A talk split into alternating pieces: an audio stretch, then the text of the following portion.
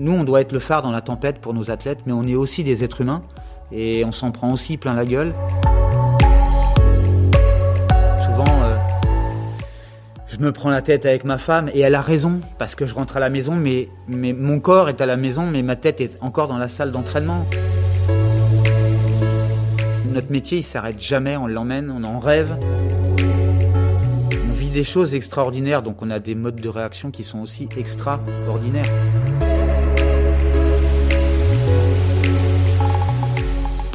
Bonjour et bienvenue dans Œil de coach, un podcast de la rédaction du groupe Nice Matin qui vous emmène au plus près du terrain. Œil de coach, c'est une rencontre, un échange, un voyage au cœur des vestiaires, au contact des entraîneurs professionnels. Dans le domaine du sport, les coachs sont des mentors. Du début à la fin, ils prennent en main les sportifs, les conseils, les guident et les rassurent pour les amener jusqu'au plus haut niveau. Mais leur engagement total n'est pas toujours compris et la fonction n'a rien de facile. Ça tombe bien, ces acharnés de travail vont tenter de l'expliquer, de la décortiquer, de se livrer aussi. Des entretiens à retrouver chaque semaine.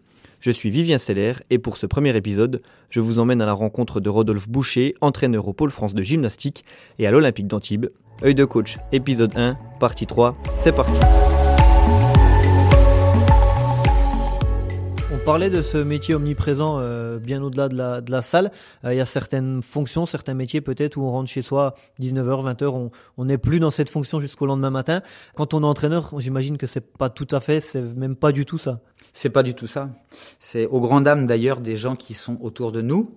Euh, voilà, parce que bah parce que les gens qui sont autour de nous, euh, nos, familles, euh, euh, ma femme, mes enfants, voilà, ils, ce sas de décompression en sortant de l'entraînement et le retour à la vie personnelle et normale parfois est, est compliqué. Alors quand on quand ça s'est mal passé à l'entraînement, bah on rentre chez soi et on est deg. Et puis, et puis on n'est pas bien, donc on est parfois énervé, trop pensif, on est absent, on est encore dans l'entraînement, on cherche des solutions qu'on n'a pas trouvé le matin ou l'après-midi. On essaye de les trouver le soir et et puis euh, quand euh, quand il y a une victoire euh, énorme, eh on est on est au-dessus des nuages et là on est atteignable par personne. Et, et puis quand on a des grosses désillusions après les compétitions ou même après des victoires, l'entraîneur il a toujours une espèce de mini dépression où en fait la pression redescend. il sort de quelque chose, il n'est pas rentré dans une autre préparation. Il y a un moment de vide de voilà où on, on sait plus trop, on est sur le, le souvenir de ce qui s'est passé dans cette préparation et, et, et, on est un peu absent, on est un peu pas bien. Moi, souvent, euh, après des grosses compétitions, j'ai une période de, de trois semaines où j'ai l'impression d'être un peu un zombie, un peu perdu. J'ai plus de. C'est long, trois semaines. Ouais, c'est long. C'est des fois ça dure beaucoup plus longtemps. Euh, j'ai discuté avec beaucoup d'entraîneurs nationaux euh, qui ont vécu des des, des, des grosses des grosses victoires, mais aussi des grosses désillusions.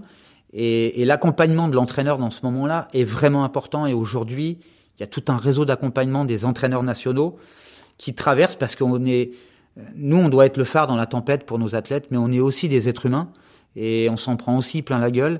Et quand quatre ans de préparation euh, euh, s'effondrent ou, ou n'atteignent pas, euh, n'atteint pas l'objectif fixé, pour nous, c'est, on est déçus quoi. Et, humainement, on plonge. Et, ça, nos familles euh, le savent. Euh, et, ils nous accompagnent là-dedans. Mais des fois, voilà, souvent, euh, je me prends la tête avec ma femme et elle a raison parce que je rentre à la maison, mais, mais mon corps est à la maison, mais ma tête est encore dans la salle d'entraînement. Et elle a raison. Et je le sais qu'elle a raison. Mais au moment où elle me le dit, j'ai pas envie de l'accepter parce que moi, je suis dans la recherche de la solution de ce qui s'est passé l'après-midi où j'ai pas réussi, où mon athlète n'a pas réussi. Donc euh, notre métier, il s'arrête jamais, on l'emmène, on en rêve. Euh, moi, les veilles de compétition, je parle toute la nuit. Généralement, je dors tout seul parce que parce que parce qu'on m'a dit que je refaisais la compète avant la compète. C'est c'est c'est compliqué, on dort mal.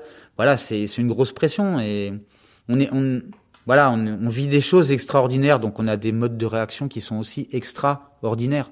Mais ça, les les gens qui qui vivent avec nous euh, savent ça et, et savent dans quel bateau, parfois galère, elles s'engagent. C'est à la famille de, de, comprendre que le coach ne peut pas en un claquement de doigts euh, basculer de la séance à la, à la, vie familiale ou de la compétition à la vie familiale, ou c'est au coach de se dire euh, ok comprends ta famille, tes proches, et c'est à toi de, de, basculer dans le mode plus normal? C'est les deux, c'est les, c'est les deux, mais c'est c'est c'est plus facile pour la personne qui est à côté de nous de, de le comprendre euh, euh, que, que pour nous d'évacuer ces, ces, sentiments. Si j'avais euh, euh une petite entrée USB dans le cerveau où je pouvais euh, envoyer toutes les informations négatives de la journée sur une petite clé USB, la poser et la récupérer que le lendemain et, et faire un download ou un et après un upload. Ça c'est un film ça. Ouais, c'est un film, c'est voilà, c'est c'est Matrix, c'est je sais pas, mais c'est pas possible et, et, pour arriver à quand je vais employer un terme fort mais euh, c'est le même processus qu'un mini deuil quand on quand on rate une compète ou quand euh, un gym se blesse, on est à trois ans de préparation et, et se fait une fracture ou il se fout en l'air. Faut faire le deuil, il faut il faut du temps, le temps de la réflexion, le temps de la digestion. C'est chaque journée d'entraînement a sa propre digestion. Et, et, des fois, la digestion est courte en fin de journée, et des fois la digestion est longue. Des fois, elle, elle dure des jours, voire des semaines.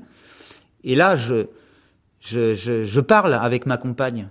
Je parle avec mes filles euh, euh, qui euh, qui vivent euh, au quotidien toutes ces désillusions. D'ailleurs, elles le comprennent. Il y en a une qui fait du ski de, de très bon niveau, donc elle est, elle peut comprendre tout ça. Donc on parle. Et en parlant, euh, on partage, on partage nos désillusions, nos peines, nos sentiments d'échec. Et puis, euh, et donc on les associe. Et, et dans ces cas-là, ces gens autour de nous se sentent associés et ils ont l'impression de nous aider. Et donc ils le digèrent mieux, eux. Ils le vivent mieux. Voilà. On parlait de, de tes filles, des enfants de manière générale. Certains entraîneurs assurent euh, dans d'autres disciplines, mais j'imagine que c'est la même chose, qu'on ne voit pas grandir vraiment ses enfants quand on est coach. Est-ce que tu, tu valides cette idée ou est-ce qu'elle te semble un peu erronée Je valide. Euh je valide cette idée. Euh, après, euh, nous, en, en, dans, dans, notre sport, on n'a pas une compète toutes les semaines. Donc, euh, je, je m'imagine effectivement que les entraîneurs de foot euh, qui partent sur le déplacement le jeudi ou le vendredi, euh, voilà, qui rentrent le dimanche soir ou parfois le lundi, voilà, il leur reste trois jours avec leurs enfants qui vont à l'école, etc.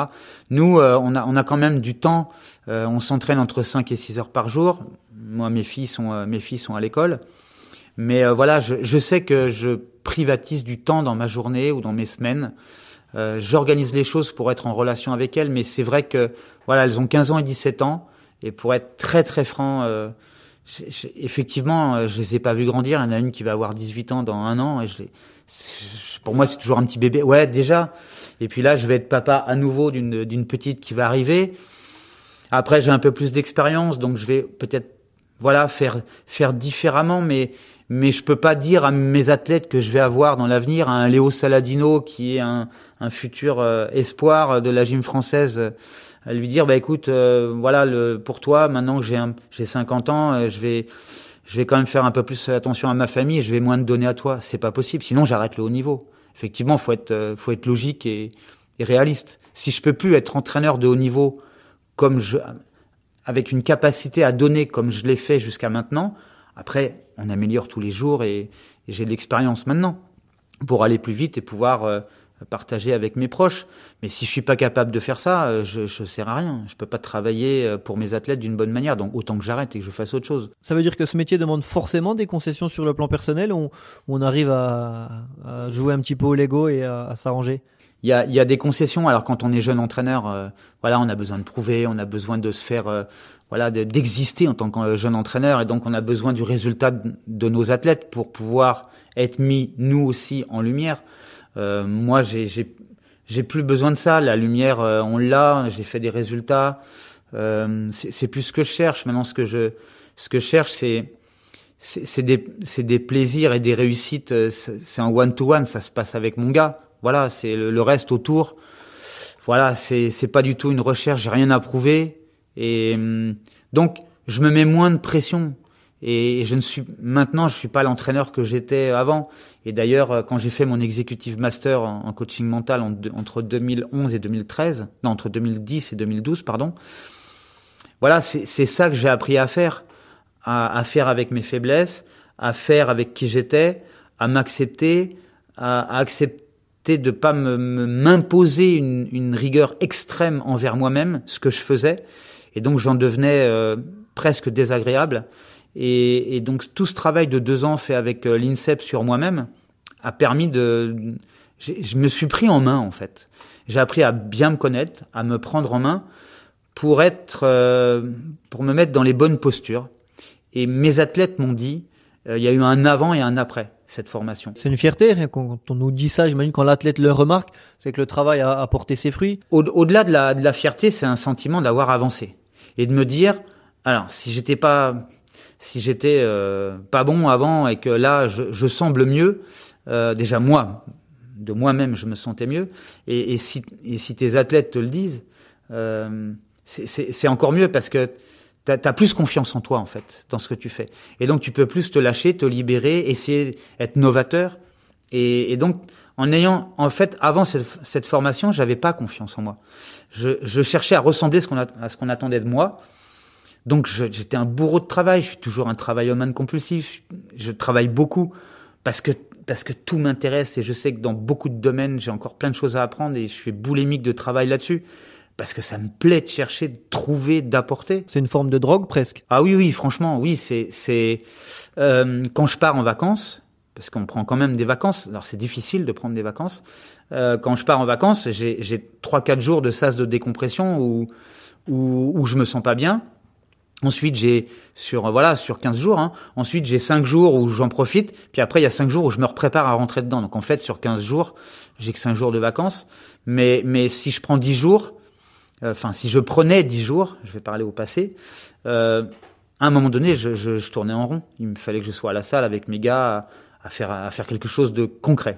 Voilà. Combien tu as manqué de repas de famille ou de grandes occasions pour euh, pour les besoins de ton travail hein, sans... Beaucoup, beaucoup, beaucoup. Euh beaucoup. Après, on, on explique l'importance. Et puis quand la personne en face vous dit, bah oui, donc quelle est ta priorité? On me l'a dit il y, a, il, y a, il y a trois jours. Voilà, je suis futur jeune papa et il y a beaucoup d'examens médicaux, des échographies, des rendez-vous, des préparations. Et, donc là, on rentre dans une préparation et, ma femme, c'est comme un athlète hein, que je dois préparer parce qu'elle va vivre une grosse compétition, un gros événement. Et puis là, je dois être là en tant que bon entraîneur, partenaire, accompagnateur. Donc euh, voilà, je suis avec elle. Mais, voilà, il y a, deux jours, euh, elle me dit le rendez-vous a changé. Et là, j'ai dit non, là je peux peux pas changer, c'est pas possible. Et elle était, euh, elle est très frustrée. Je lui dis il y a des priorités. Et elle me dit oui, mais la priorité donc euh, c'est ton boulot. Je dis non, mais là ça je peux pas le bouger. Par contre, ils nous ont bougé le rendez-vous. Voilà, il faut qu'il y ait une, compréhension de l'autre côté. Mais il faut aussi que la personne qui vit avec nous sente aussi que nous aussi on fait des, choix et que des fois on, on s'organise nous pour être à leur écoute et, et avec eux. Donc euh, ouais, mais j'ai loupé beaucoup de choses, euh, beaucoup de choses. Euh, voilà, c'est des choix. Euh, choisir, c'est renoncer. Hein. Donc euh, c'est voilà, faut parler avec les personnes qui nous accompagnent. Et puis c'est toujours beaucoup de négociations. Voilà. Et je suis parti aussi des fois en compétition mal, très mal, parce que je savais que j'allais louper un événement important et et, et, je me rappelle avoir fait certains voyages sur l'autoroute ou dans le train ou en avion, et vraiment euh, dans un, un, bad mood et, et, pas bien, parce que j'avais fait ce choix, et si j'avais pu avoir le don d'ubiquité et me diviser en deux, franchement, je l'aurais fait, et je ne l'ai pas, personne ne l'a. Est-ce que ça vaut le coup, euh, en ayant euh, réfléchi, en ayant ces années d'expérience de recul, ça vaut toujours le coup de, de s'impliquer dans cette fonction à, à 1000, 2000% Oui, oui. Après, faut être capable de régler le volume. Voilà, c'est ça, c'est l'expérience. Faut être capable de régler le volume. Et puis euh, des fois être à 1000% euh, dans son sport. Et puis euh, des fois être à 500, 500% et 500%. Et puis et puis des fois, voilà, savoir couper aussi, couper le jus. Et puis prendre du temps pour soi parce que ce que j'ai aussi appris dans, dans, ma formation et, et, dans les accompagnements que, que je fais avec avec des athlètes, avec des entraîneurs, parce que j'accompagne aussi des entraîneurs de haut niveau, c'est que il faut prendre le temps de, prendre soin de soi. On ne prend pas assez soin de soi en tant qu'entraîneur. On est, des machines. Il faut qu'on soit le phare dans la tempête. On n'a pas le droit de flancher. On doit toujours être debout, fort. Euh. Bah ouais, mais on est des êtres humains. Il faut faire attention à soi parce que si on n'est pas bien avec soi-même, on est mauvais pour l'autre. Et, et, et, donc, voilà, c'est quelque chose que des fois je ne viens pas à l'entraînement. Je téléphone à mon gars et je lui dis, écoute, aujourd'hui je vais te servir à rien je, suis vraiment pas bien pour X raisons. Donc aujourd'hui, je préfère ne pas être là. Euh, et généralement, ce que je leur dis, c'est ton premier entraîneur, c'est celui que tu as dans ta tête, qui t'anime tous les jours, qui fait que tu te lèves tous les matins. Aujourd'hui, bah celui-là va t'entraîner, il va être seul à t'entraîner, et moi je serai pas là parce que parce que je vais te servir à rien. Je vais être mauvais et, et je préfère me reposer. où je préfère faire autre chose, ou aller me défouler sur autre chose, et, et, demain revenir mieux. Voilà, ça, et, et ça m'est arrivé plusieurs fois. Et, et les gars le comprennent parce que parce que c'est cet échange d'humanité, on va dire. Parce que eux, des fois, ils nous le disent. Ils nous disent, ils me disent, Rodolphe, là, je, je peux pas. Je suis cuit. Je, je vais venir à la salle. Je vais venir me faire entraîner. Mais mon corps va être là, mais et mon esprit va être. Euh, et, je, je serai pas là. Je suis cuit. Et, généralement, dans ces moments-là, l'athlète est en grand danger parce qu'il n'est pas à ce qu'il fait. Il est et donc il peut se blesser.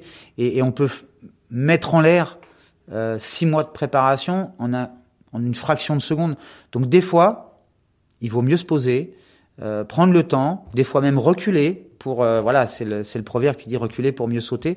Mais il faut pas hésiter, faut pas hésiter à aller là-dedans. Et, l'expérience du confinement dans le Covid m'a appris énormément de choses aussi sur ces temps de repos, ces temps de pause que nous, en tant qu'entraîneurs de haut niveau, on hésitait ou on hésite encore. Pour nous, se reposer, c'est perdre du temps. Mais c'est faux. C'est totalement faux. Je l'ai vu avec beaucoup d'athlètes où, certains sont revenus plus forts, où certains sont revenus plus autonomes, euh, avec un entraîneur dans leur tête plus aux commandes, avec plus de motivation, d'ambition, euh, de, volonté. Et je me suis dit, bah voilà, tout de suite, je me suis dit dans ce confinement, on est, bah oui, on est tous restés pendant deux mois et demi euh, chez nous. Euh, on gérait nos athlètes à distance, j'envoyais des programmes tous les jours. Enfin, il y avait une grosse gestion. Et, et je me suis dit plutôt, voilà, c'est négatif. De toute façon, on peut rien y faire. Il faut trouver quelque chose pour en faire quelque chose de nouveau. C'est quelque chose de nouveau. Développons de nouvelles ressources avec cette nouveauté. Et c'est ce que j'ai essayé de faire, c'est ce qu'on a essayé de faire. Et c'est là où on a vu que certains revenaient plus forts, différents, et puis euh, d'autres, ça nous a aussi euh, permis de profiler certains on s'est dit que bah voilà, ça va être compliqué pour eux dans les hauts niveaux.